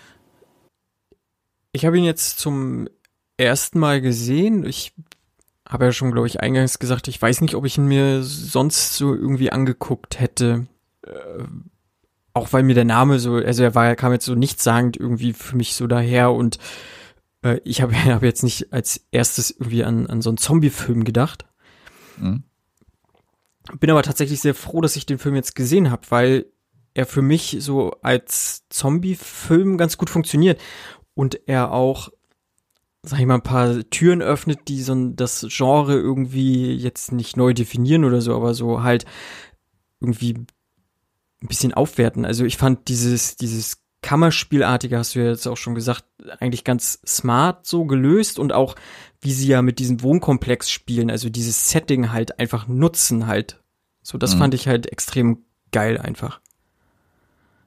Also es ist wahrscheinlich auch, ist wahrscheinlich auch den äh, Mitteln zuzuschreiben, dass man natürlich nicht das Budget hat, hier jetzt eine direkte Stadt in Schutt und Asche zu legen. Ja. Wahrscheinlich haben sie dann aus der Not eine Tugend gemacht und haben dann gesagt, okay, wir konzentrieren uns hier und machen so ein bisschen dieses Kammerspiel raus, was natürlich für dieses Klaustrophobische auch sorgt so und auf diese, du kannst hier nicht weg, du kannst nicht raus, so die blockieren halt dieses Tor, was was nach draußen führt. Ja. Und ähm, das hat aber sicher auch Budgetgründe, was aber hatten wir ja schon ein paar Mal auch bei The Raid 1, dass so ein kleines Budget halt dafür führt, dazu führt, dass man halt einen straighten, coolen Film äh, und sich halt anders Gedanken macht, anstatt hier große, große Special Effects rauszupacken und sich dafür, dafür muss man halt kreativ werden. So, das merkt man hier auch. Also Mhm. das haben die Macher hier definitiv äh, hingekriegt. Ja, aber du hast es gesagt, also erfindet das Rad nicht neu. Ist jetzt so, ist jetzt nicht die Offenbarung eines Zombie-Films, was man so noch nicht kennt. Also ich muss an Rack denken. Der ist ja auch so ähnlich, äh, auch von der, von der, von der Gefahrenquelle und dass sich so alles auf eine Location konzentriert. Aber ähm, ist ein sehenswerter Film und ist auch nicht unnötig in die Länge gezogen. Es gibt schon ein paar Momente, die fand ich halt seltsam so, weißt du, also Hm. das Telefon klingelt hat im Hausflur als Beispiel. ja. Du siehst halt keine Zombies weit und breit und das Telefon klingelt halt zwei, drei Mal und dann, wo es beim vierten Mal klingelt, er sagt, okay, ich gehe jetzt mein Telefon holen, dann stürmen die Zombies auf einmal den Hausflur hoch, so weißt Ja, du, wenn, ja. wenn er halt das Telefon holt. Wo ich sage, Ja. na, Gibt so ein paar äh, Sachen, die inkonsequent sind, aber ja. ja, so zwei, drei Momente sind schon etwas, äh, etwas seltsam inszeniert, definitiv, wo ich sage, okay, hier, ähm, das hätte man ein bisschen anders lösen können. Aber grundsätzlich, man merkt schon, dass hier so ein paar Leute unterwegs waren, die äh, Leidenschaft an den Tag legen und die hier aus wenig Mitteln viel gemacht haben. ja. Ja, das ist, glaube ich, auch eben was, was bei dem Film schon mit im Vordergrund steht, dass die halt wirklich garantiert ein sehr überschaubares Budget hatten und dann so einen Film draus gemacht haben. Ey, aber für das überschaubare Budget haben die hier eine Wand eingeschlagen und weiß ich was und äh, schon ja. so, also es, dafür haben sie schon ein bisschen was draus gemacht, Ja, definitiv. ja, das meine ich ja. Ja. Und das war ja auch so ein bisschen der Start von Marvin Krenn. Ja, habe ich nicht erwähnt, von 2010 ist der Film. Hm, war, glaube ich, sein Langspieldebüt, so wie ich das, ich glaube, vorher hat er irgendwie zwei, drei Kurzfilme gemacht. Also ein bisschen dazwischen das Ding, so mit 63 Minuten. Also Ja, ja, gut. Lang, ja. ein komplette lang, nicht kein kompletter Langfilm, aber auch kein Nee. Kurzfilm mehr.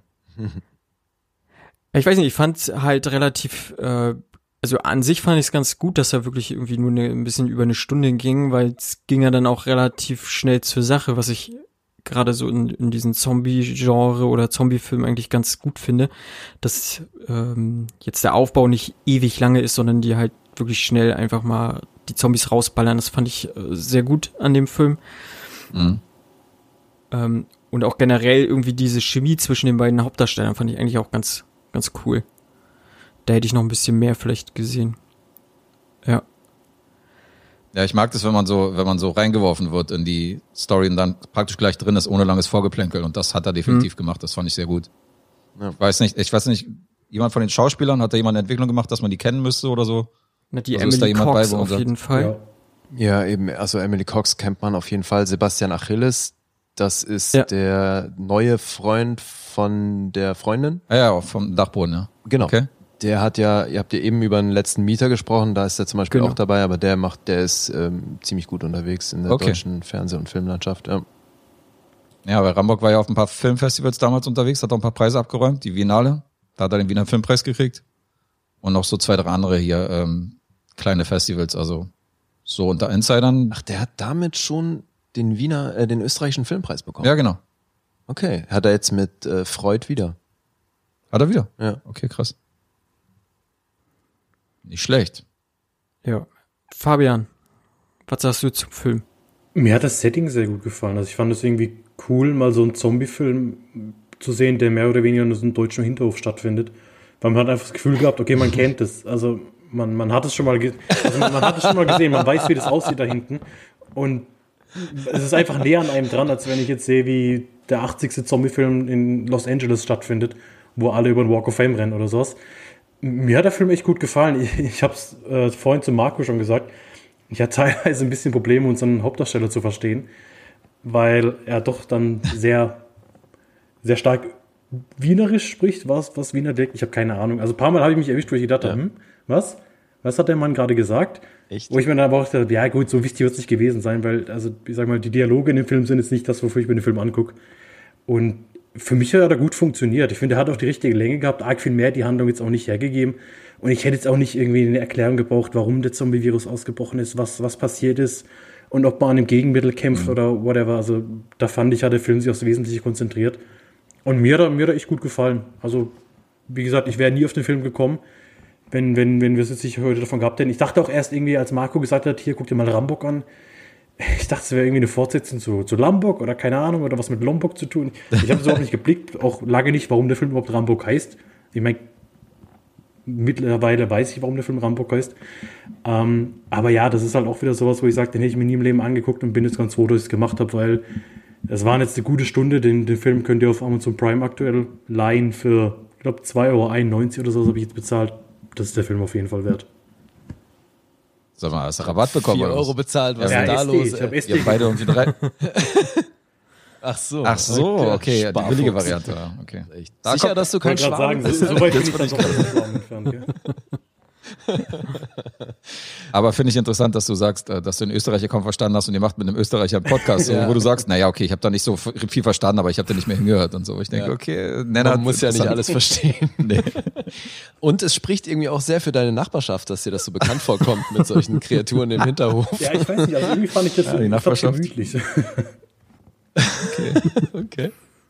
Hey, aber ganz kurz, ich kann mir vorstellen, dass diese Elemente in dem Film, die so erklärend sind, ne, wie wir müssen sagen, wo das herkam und Ja. ob was unternommen wird dagegen und so, da kann ich mir halt wirklich vorstellen, dass sowas von der Redaktion kommt. Also weißt du, dass die das brauchen im Sinne von pädagogisch wertvoll und so, weil es gibt tatsächlich echt für, für jeden Film hast du vom Sender Beauftragte bezüglich Jugendschutz und sonstigen Gedöns. Mhm. Und bei sowas kann ich mir wirklich vorstellen, dass sowas von der Redaktion kam. So nach dem Motto, wir müssen noch erklären, dass wir auch vorhaben, dagegen anzugehen. Wir können nicht alles in Schutt und Asche legen und dann bleibt der Zuschauer da verzweifelt zurück. Die Message muss halt immer durchkommen. Ja. Also könnte ich mir vorstellen, weiß nicht, ob das so schon im ersten Drehbuchentwurf war, aber eben, also nur wollte ich nur mal sagen, es gibt leider dann auch eben Szenarien, wo dann eine Redaktion ankommt und sagt, sowas muss rein. Mhm. Das stimmt. Also gerade wenn es mit dem Fernsehsender irgendwie so kooperiert wird, dann haben die wahrscheinlich so ein, zwei Vorlagen, die sie dann folgen. Ja, also ein, zwei bist du wahrscheinlich happy, wenn es dabei bleibt. Ja. Okay, ich verstehe. Nee, also eben, ich weiß, dass das beim Fernsehspiel ähm, ein bisschen freier ist, als wenn du jetzt eben halt für Samstagabend Primetime was produzieren möchtest. Mhm.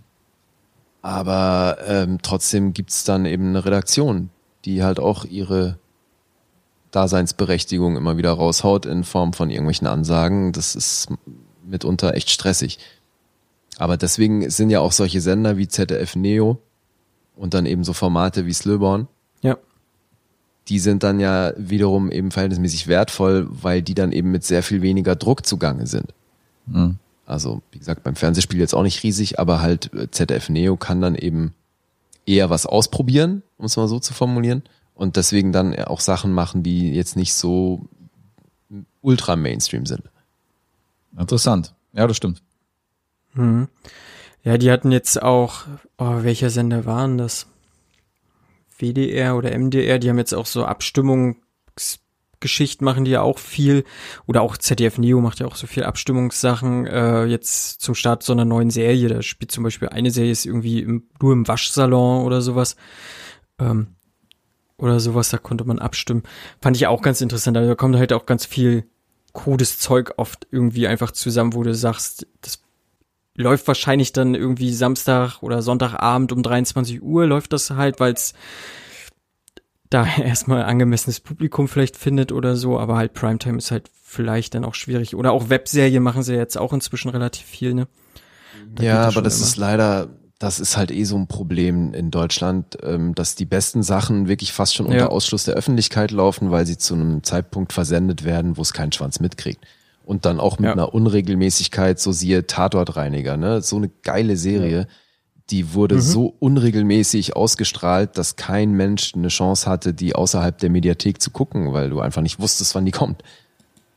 ja, das stimmt. Jo. Ich weiß, ja, ihr vergebt also, ja immer fleißig Punkte mhm. in eurem Podcast. Ich habe es befürchtet. Dass wir jetzt Punkte vergeben Dass wir Punkte geben müssen, ja.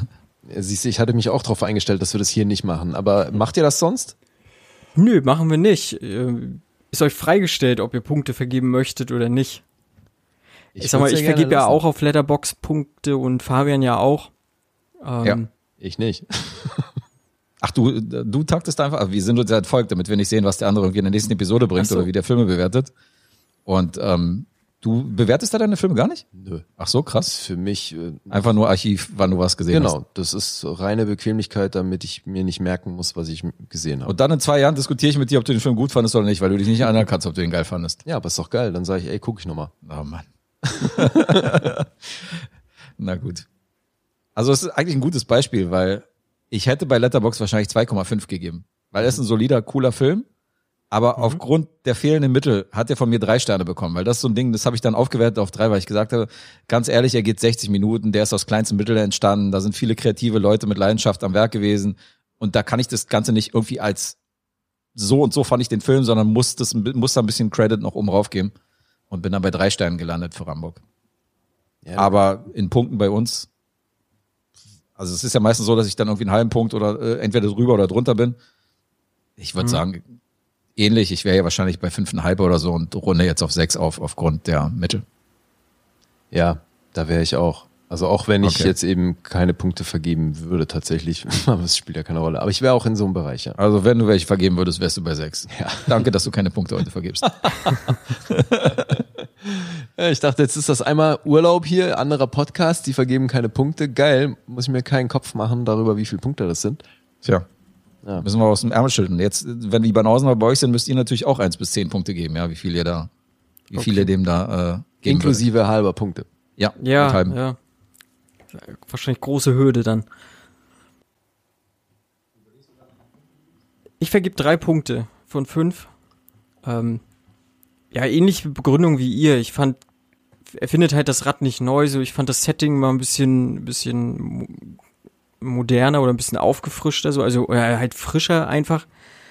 Mhm. Ähm, und wie sie halt mit dem Setting spielen, ne, ob das jetzt halt die Wand ist oder äh, dieses schlauchartige Leveln durch den Dachboden oder halt sich gegenüberstehen mit diesen ganzen komischen Charakteren da so in den anderen Blöcken oder in dem anderen Block gegenüber so, fand ich eigentlich ganz cool. Ähm, aber so zum großen Wurf fehlt dann halt doch noch ein bisschen was, ja. Ich wäre, glaube ich, bei 6,5. 6,5 von 10. Du bist bei 6,5.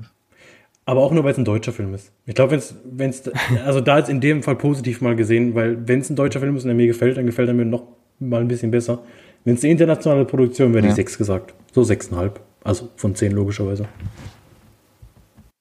Ja, ich meine, wie willst du so einen Film mit World War Z oder Eben. 28 Days Later vergleichen? Eben, deswegen muss man da ein bisschen aufrunden. Das kann man schon verstehen. Wenn man deutsche Filme gar nicht mag und sieht ja in deinem ja. Also das, was Fabian gerade gesagt hat, der unterhält.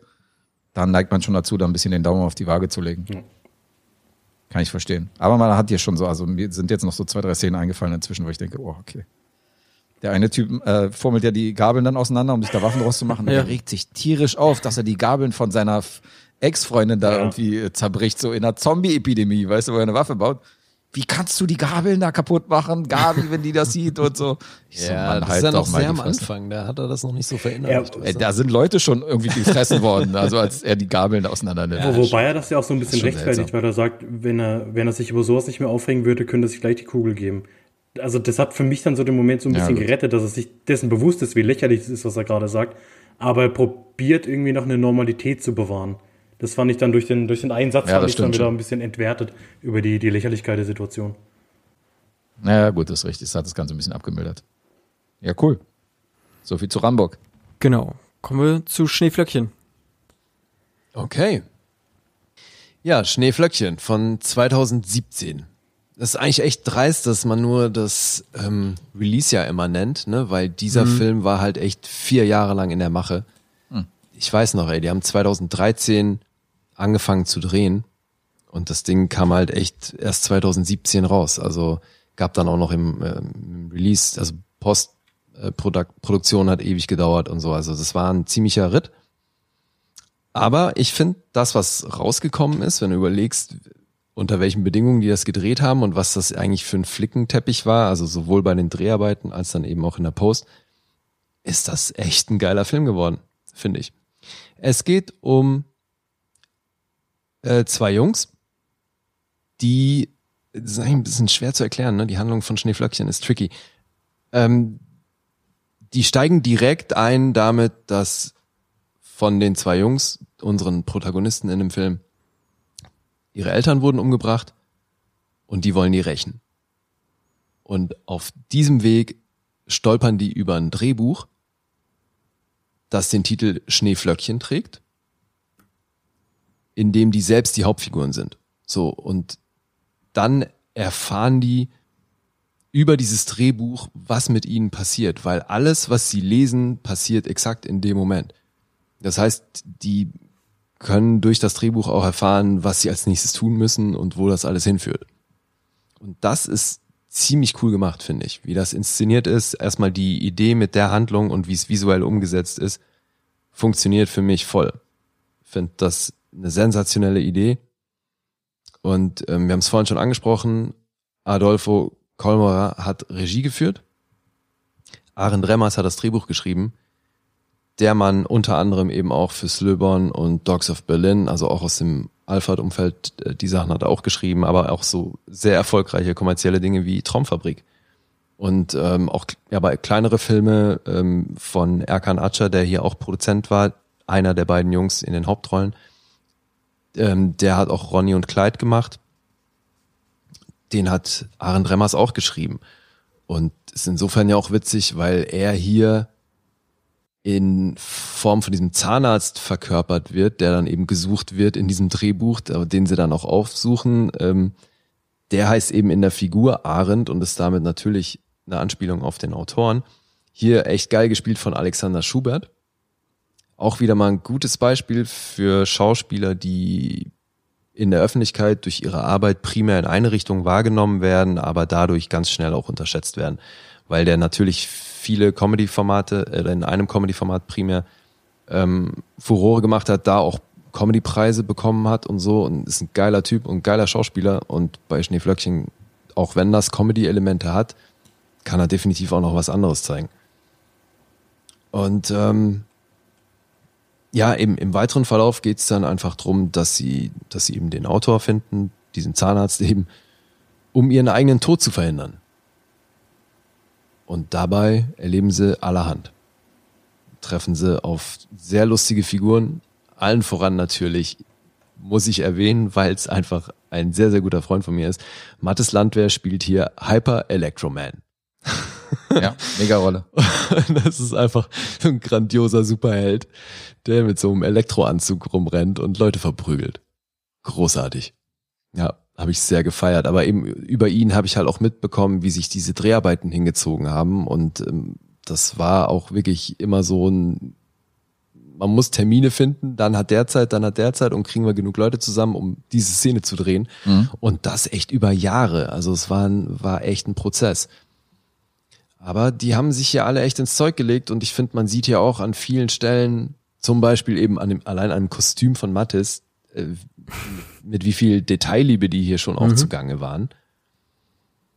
Und das ist ein geiler Film. Ich empfehle, empfehle diesen Film jedem, der ein Problem mit deutschen Genrefilmen oder generell mit deutschen Filmen hat, weil das für mich einfach echt ein Positivbeispiel ist. Geht zwei Stunden und eine Minute. Action, Comedy, Crime. Steht hier genremäßig drauf, also kann man, glaube ich, auch alles so absegnen. Der hat schon echt ein paar lustige Momente. Die Action, ja. Also ich finde, der ist eh relativ äh, rasant erzählt. So in der zweiten Hälfte flacht er ein bisschen ab, finde ich, vom Pacing. Mhm.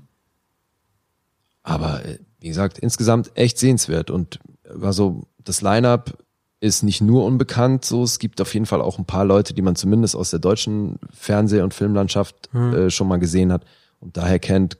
Gedeon Burkhardt ist auf jeden Fall, glaube ich, vielen Begriff einfach von früher, genauso wie Sven Martinek, aber auch so Mehmet Kurtulus und selbst dann so Leute wie David Gant, den man sogar aus Braveheart oder Brazil oder sowas kennt.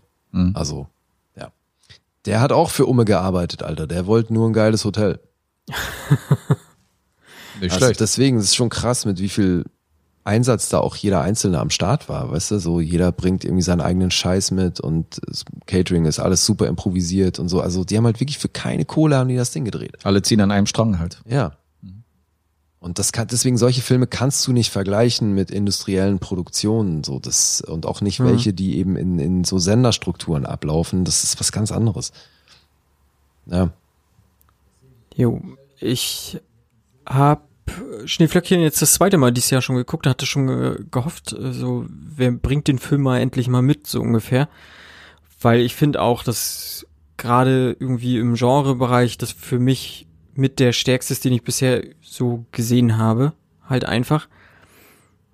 Und ja, wie bin ich aufmerksam geworden? Ich habe ich glaube, äh, Daniel Schröckert bei Kino Plus hat den, glaube ich, auch mehrfach empfohlen und Kolmerer war da auch mal im Interview und hat da auch mal so ein Okay. bisschen was dazu erzählt so und äh, ja, war halt schon schon ganz cool und als ich ihn dann das erste Mal gesehen habe, äh, habe ich mir gedacht, nicht schlecht, also Hut ab, was die da wirklich aus diesen tatsächlich einfachsten Mitteln gezaubert haben so und ich finde man wenn man so einfach so reingeht, ich mer man merkt gar nicht, dass das wirklich irgendwie über so einen langen Zeitraum entstanden ist. So, also Mhm. ich kann es nicht erkennen. Selbst äh, wenn man jetzt vielleicht an Haare würde man es vielleicht erkennen, so, aber das sieht man auf den ersten Blick auf jeden Fall nicht. Halt, ne? Ja. Okay, ich mag halt, dass man den Film halt äh, nicht vergleichen kann mit anderen Filmen, die ich aus Deutschland gesehen habe. Und das ist von der Story auf jeden Fall sehr kreativ und neu und halt total abgefahren und sehr mutig auf jeden Fall für, für die Filme, die ich sonst hier kenne und die eher so nach Schema F ablaufen, um Kasse zu machen. Und ähm, das ist auch wieder so ein Ding. Man merkt irgendwie die Leidenschaft von den Machern hinter der Kamera und äh, die dahinter gesteckt haben und die Leute natürlich auch vor der Kamera. Und das sieht man beim Ergebnis, dass hier mal eine Perle auf jeden Fall unterwegs ist. Das ist auch so ein Ding, wo ich, wo ich sage, Ja, ich es auch. ist gut, das zu wissen, dass da kaum Budget und so ein langer Zeitraum hinten, hinten dran stand, dass man einfach weiß, dass man das ein bisschen mehr wertschätzen kann. Weil ich glaube, wenn, wenn man das gar nicht so weiß, dann, dann sieht man den Film und denkt, ja, der, der war ganz cool, aber da spielt es schon eine große Rolle, dass, dass man weiß, was da für ein Rattenschwanz, sage ich mal, dahinter hängt oder was da, was da für ein Riesenaufwand dabei war. Und dadurch wertet es den Film meiner Meinung nach unglaublich auf. Ich meine, klar, man sieht ab und zu, dass da kein mega Budget dahinter war. Gerade wenn man halt gewisse Szenen nur andeutet und sie halt nicht komplett zeigt, wenn man nicht die, das Geld dafür hat, irgendwelche Special Effects rauszuhauen oder irgendwelches krasses Make-up mit, mit halb zer, zerstückelten Leichen oder sowas zu sehen. Und wenn man dann das Hintergrundwissen aber hat, dann, dann ist es auch überhaupt nicht schlimm und dann wertet es den Film meiner Meinung nach sogar noch auf, wenn man weiß, es ist wirklich ein Herzensprojekt, da ist so viel Passion für, für den Film und alles dahinter. Also mir hat der Film auch echt super gefallen. Gerade auch unter den Gesichtspunkten. Ich denk bei sowas halt immer, wie krass das wäre, wenn die mal so ein Budget hätten Ja. à la Hollywood. Ja. Na, also wenn du so einen Film mit 100 Millionen gemacht hättest. was das für ein geiler Film geworden wäre. Ja. Also einfach, weil es die Geschichte auch hergibt, finde ich. So, das hätte man wirklich groß machen können. Mhm. Aber eben, das ist halt in Deutschland, da sind wir einfach noch nicht. Und deswegen ist es geil, dass es so Leute gibt. Also gerade äh, Erkan Acar, der hat halt auch einfach, der ist so umtriebig, der macht so viel, der schreibt andauernd verschiedenste Sachen und hat hier das Ding produziert und selber dann noch eine Hauptrolle gespielt und macht, wie gesagt, parallel x andere Sachen so. Das finde ich halt geil, weil solch, so Leute pushen das einfach, dass das in Deutschland auch vorwärts geht mit dem Genrefilm, weil nur so, wenn du solch, sowas raushaust, kriegen es halt auch überhaupt Leute mit. Weißt du, weil es, also es gibt da wirklich viele talentierte Leute, aber wer soll die finden, wenn die nicht auch irgendwann mal einen Output haben? Das ist richtig. Aber ist cool, ich wusste nicht, dass der Schröckert über den Film gesprochen hat. Das ist ja cool. Ja, auch äh, unsere Kollegen von den von den Filmfressen hier, ähm, Manu und so hat ihn auch sehr hoch gelobt. Ach, also echt? immer wenn er über deutsche Filme redet, über Genre-Kino, wo er wo auch immer wieder eine Lanze berichtet und sagt, so, ja, die Leute meckern so viel über das deutsche Kino, aber die sollen sich mal informieren, welche Filme wirklich gut sind und nicht immer in Fuck you Goethe 19 rennen und äh, so eine, dann nennt er immer so Filme wie Schneeflöckchen oder Okay. Der Nachtmar, den ich noch nicht gesehen Ja. habe. Oder jetzt aktuell Pelikanblut. Also er bricht da mal Lanze und sagt, es gibt Filme, wenn ihr euch mal ein bisschen, wenn er ein bisschen recherchiert, die sind auf jeden Fall einen Blick wert und der feiert den auch krass. Okay. Ja, das freut mich ja, weil ich denke bei solchen Filmen halt immer, ich krieg die nur mit, weil das irgendwie so im erweiterten Umfeld stattfindet. Nee, die haben schon ein bisschen, Das ist die cool. sind schon ein bisschen rumgekommen. Das freut mich. Also gerade bei dem Film freut mich das echt sehr so, weil die haben mal wirklich äh, alles investiert, ey. Mhm. Ja, ich finde, das sieht man auch. Also die sind wirklich da irgendwie mit Herzblut auf jeden Fall dabei. Ich sag mal, Lee, du hast ja schon gesagt, Alexander Schubert, so, den fand ich gerade in diesen Doppeldialogen, fand ich unglaublich, was der da mit seinem, also was der da abgeliefert hat, so. Mhm. Ja. Ähm, und ich fand äh, den Reza, der den Javid gespielt hat, den fand ich krass authentisch. Also weiß ich nicht, der da habe ich immer noch so gucke ich immer so, was macht er gerade oder so, aber so er hat jetzt glaube ich haben wir bei IMDb geguckt, irgendwie bei bei wie heißt die Serie Homeland oder so ein bisschen mitgespielt, aber so so richtig ja gut, da stecke ich auch nicht drin, aber da hoffe ich nochmal, dass der auch nochmal irgendwie so ein bisschen größere Sachen am Start kriegt, weil den fand ich auch richtig stark so. Mhm. Ja, das ist natürlich, oh, Alter, das ist nochmal ein ganz anderes Thema, dass viel mehr Leute mit solchen Talenten dann auch mehr eingesetzt werden müssten, aber das, da kommen wir wieder zu den Strukturen, ey, das ist nochmal ein ganz anderes Thema. Aber ähm, ja, also ich bin bei ihm schon guter Dinge, weil ich kann mir vorstellen, dass da einiges passiert, weil es wird auf jeden Fall gerade sehr viel produziert mit, mit so, mit seinem Rollenprofil. Hm. Deswegen, das wird schon. Ich finde es auch immer interessant, äh, was du gesagt hast, die deutsche Film- und Serienlandschaft verglichen mit der amerikanischen Film- und Serienlandschaft, wie die mit den Schauspielern teilweise umgehen, die dann durch eine Serie groß geworden sind. Da gibt es auch ganz große Diskrepanzen, hat Lee schon bei uns im Podcast erwähnt. Das fand ich auch immer sehr interessant, dass du gesagt hast, dass da Dinge anders ablaufen.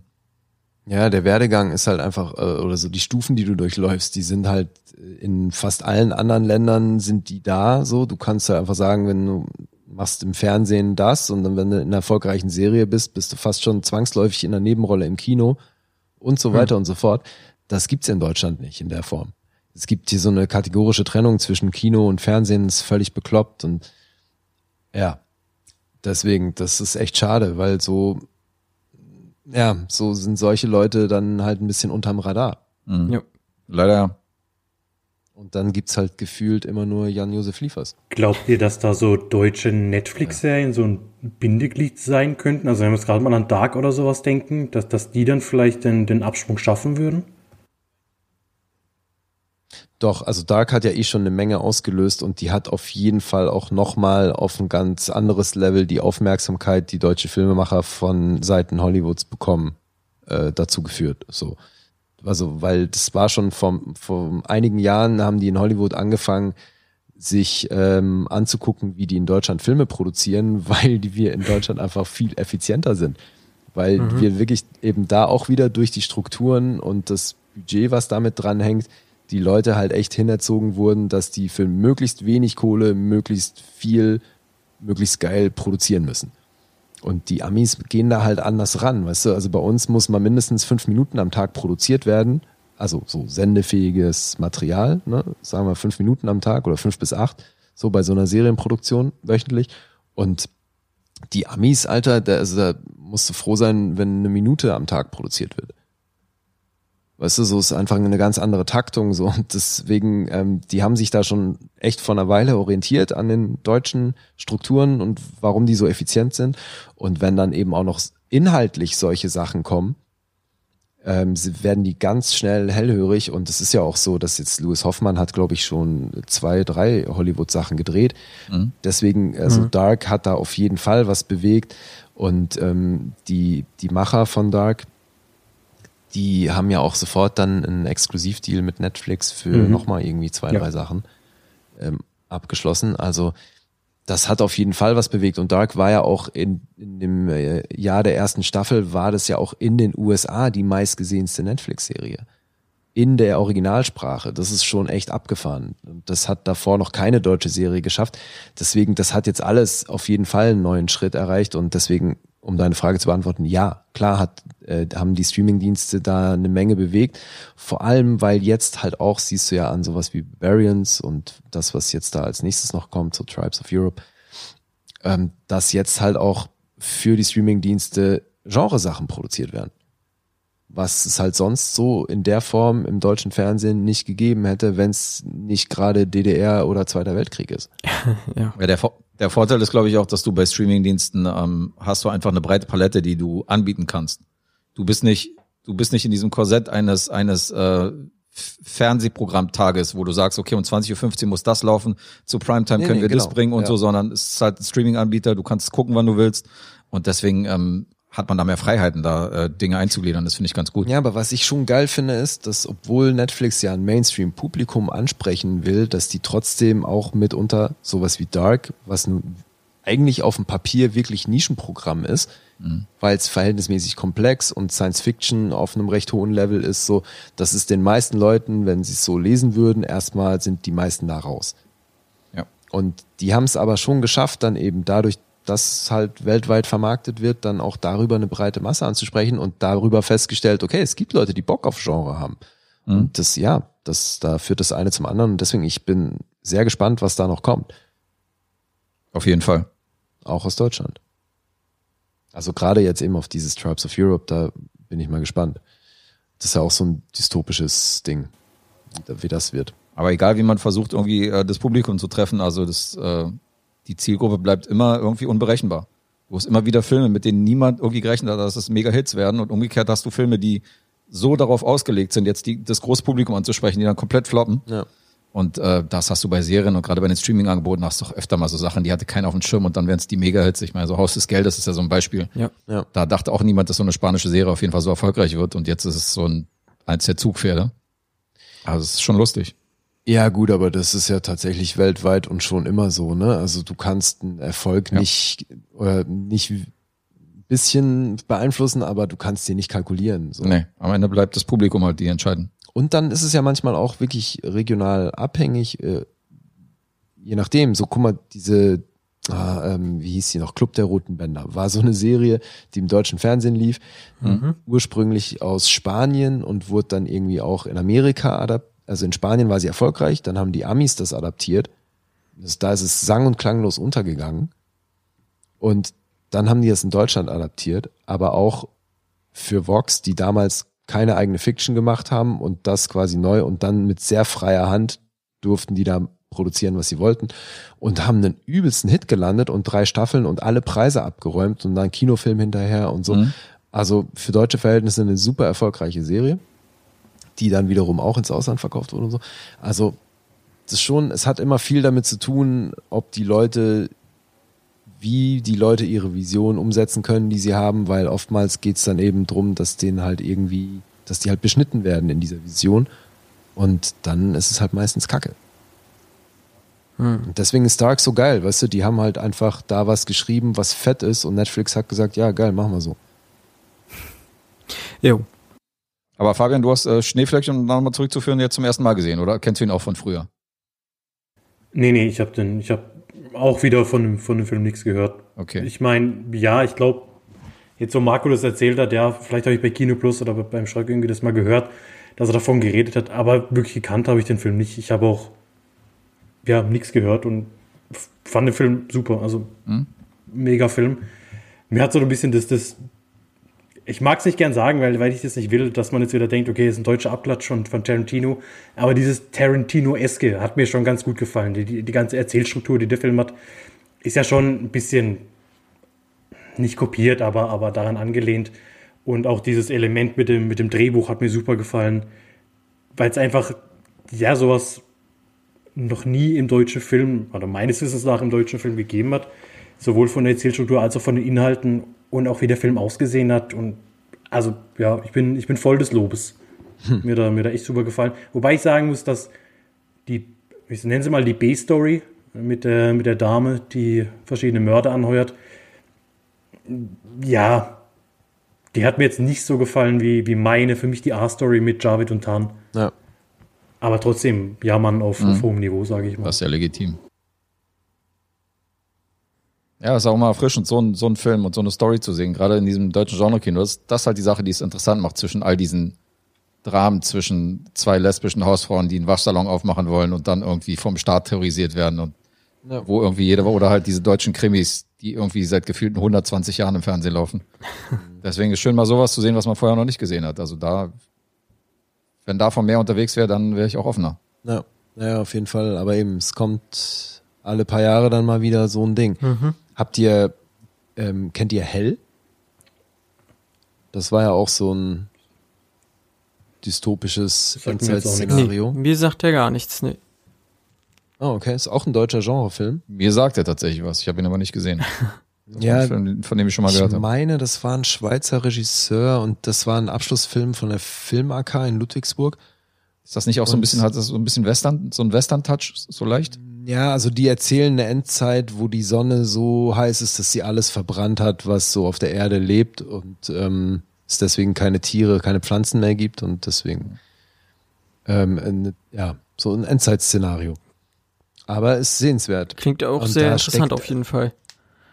Ja, Roland Emmerich steckte da irgendwie mit drin, weil der ja eh irgendwie so eine Patenfunktion für die Filmakademie auch hat und zumindest mhm. haben die seinen Namen damit dran gehängt. Das hat bestimmt geholfen bei, beim Release und beim Marketing und so.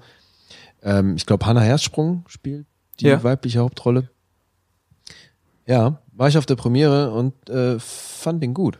Also ich habe tatsächlich ein bisschen was anderes erwartet, weil der Trailer also da sah es halt wirklich so aus, als würde es primär darum gehen, dass eben jetzt es so heiß ist und es nichts mehr gibt und so, ne? Diese, mhm. dass die ganzen Lebewesen alle platt sind.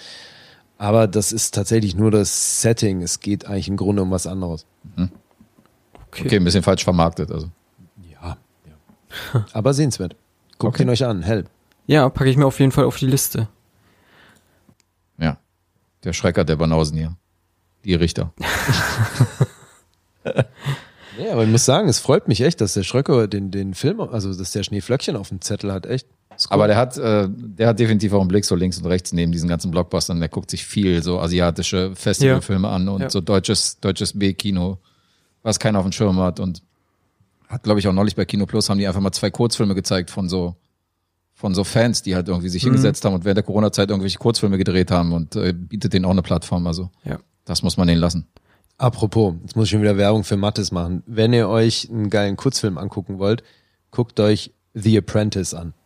Wenn ihr nicht schon überragend. gesehen habt. Ach so, kennst du schon, okay. Ach, das äh, Darth Maul Apprentice, überragend. Star Wars, äh, Darth Maul. Genau, ja, die ja. Nummer, ja. Kennt ihr? Okay, sehr schön. Ja, weil dann hier der Jedi, der am Schluss noch kämpft oder so als Vorletzter. Das ist unser Kumpel Mattes. Das ist Hyper Electro Man. Das ist auch Lasko, die Faust Gottes, oder? Die Faust Gottes, natürlich. Den haben wir natürlich bei uns auch schon mal rangeholt, haben mit ihm eine Spezialsendung gemacht, wo wir dann auch so ein paar Martial Arts Filme auseinandergenommen haben. Ja. Und er dann so ein bisschen aus dem Nähkästchen geplaudert hat, da. Diese habe ich auch ans Herz gelegt. Einer meiner Lieblingsschwaben, der Mattes. Ja. Wir kennen auch Schwaben.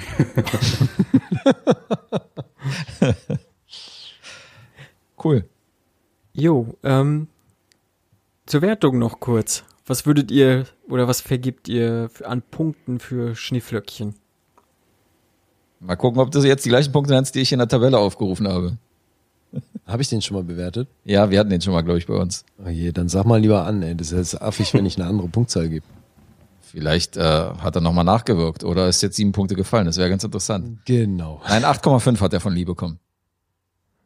Also recht euphorisch. Und von mir hat er eine 7 bekommen. Okay. Was wirklich für einen deutschen Film, also schon äh, klingt jetzt erstmal komisch, aber ist jetzt erstmal ist tatsächlich gut für einen deutschen Film, wenn man mich kennt. Also ich wäre auch, auch bei acht Punkten auf jeden Fall. Mir hat der, oder jetzt auch beim zweiten Mal hat er nochmal vielleicht sogar noch ein bisschen besser gewirkt, weil man so paar diese verspielten Details nochmal mehr mitkriegt, ne, so wie Lee auch gesagt hat, ne, der, Regi- äh, der Drehbuchautor halt Arndt Remmers und hier heißt er dann auch Arndt im Film sozusagen und so paar versteckte Sachen und äh, mir hat er sehr gut gefallen und ich vergebe acht Punkte auf jeden Fall, ja. Ich mache jetzt mal noch siebeneinhalb. Ich glaube aber, dass ich mir den Film in nicht allzu naher Zukunft nochmal angucken werde und dann wahrscheinlich auch nochmal ein bisschen hochgehen wird auf acht oder so. Weil ich, ich weiß nicht, ich habe Bock, mir den Film nochmal anzugucken und weil ich auch der Meinung bin, dass ich so ein paar Dinge verpasst habe oder nicht wirklich darauf geachtet habe.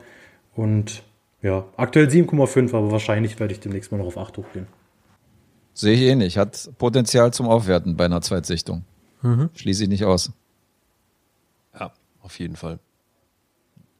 Aber hast immerhin dafür gesorgt, dass ich mir vielleicht mal einen 16 deutschen Film kaufe, ja, bei den 4500. Das ist ja schon mal was wert. Freut mich. Ja, Siehst du? Steht da Tropfen und so. ja steht da Tropfen. Cool. Jo, sehr cool. Was steht bei euch denn noch so an Projekten an oder ihr ballert fleißig raus jede Woche, ne? Wir ballern jede Woche, ja. Ja, mindestens. Ja, wir ballern jede Woche zweimal, weil wir nehmen ja noch eine äh, noch eine Sonderepisode für die äh, für die äh, Patreon und Steady Supporter noch auf. Das haben wir jetzt hier vor der Episode auch gemacht. Also die kriegen auch noch mal irgendwie 60 bis 90 Minuten Stoff. Und ansonsten liefern wir jeden Dienstag halt ab auf verschiedenen Plattformen beziehungsweise auch auf YouTube und äh, überall, wo man so Podcasts hören kann, da kann man uns auch hören. Überall. Überall. Ja, ähm, kann ich auch sagen, solltet ihr auf jeden Fall mal machen. Ich selber höre euren Podcast auch und bin immer sehr unterhalten auf jeden Fall. Ja, Freut mich. Das freut uns. Vielen Ja. Dank. gerne. Fabian sagt gar nichts. Doch, doch, ich, ich habe ich hab, ich hab vorhin Wer sind die? Was wollen die hier? Ich dachte, Marco würde schon zur Abmut gehen, deshalb habe ich gesagt, ich sage jetzt mal nichts. Vorhin reingehört, weißt du? Also ich muss ja auch. nach dir. Ja, eben, ich wollte gerade sagen, du bist so, du bist ich bei euch. Ja, genau. Ja. Nee, weil äh, ich habe bei euch auch nur reingehört, deswegen die ganzen dummen Fragen mit, wo sitzt ihr und was macht ihr? Ähm, aber den Schröckert scheinst du ja dann gut auf dem Zettel zu haben. Also den ziehst du ja regelmäßig rein, ja? Jo. Okay. Ne, weil das, der ist ja schon auch mitunter mit sehr gefährlichem Halbwissen unterwegs, deswegen, also wir auch so. Äh, das ist ja dann eine Schiene. Nee, nur so im Hinblick auf, wenn du bei uns mal reinhören solltest, dann könnte es dir potenziell auch gefallen. Wer weiß. Ich gehe stark davon aus. ja, mal gucken. Wir, wir gucken mal, beim nächsten Mal fragen wir dich mal ab. Wie viele Punkte haben wir in Episode 12 für den und den Film gegeben? Das weiß ich noch nicht mal selbst. Nee, ist doch ich egal. selbst. Einfach egal. Irgendwas sagen. Du hättest Ja, jetzt wahrscheinlich, genau, du hättest Schneeflöckchen jetzt wahrscheinlich so mit 10 bewertet. Wer weiß. Ja. Ja gut, aber Marco, wenigstens hier, dich haben wir als Hörer gewonnen, das freut uns. Alles klar. Jo, ähm, was steht bei uns noch auf dem Zettel jetzt? Wir machen mit dem Sonderformat halt sozusagen noch weiter. In der nächsten Folge kommt Max Klischinski, der ist Regisseur des Films Kahlschlag. Und wir besprechen dann Der Samurai. Da bin ich schon sehr gespannt. Und Lee Guess, ich bedanke mich recht herzlich bei euch beiden, dass ihr da wart. Und bei Fabian natürlich auch. Fabian. Ja, und würde mich dann verabschieden und sage Tschüss. Danke fürs Einladen. Ja, danke, dass wir da sein durften. Ciao, ciao. Hat Spaß gemacht.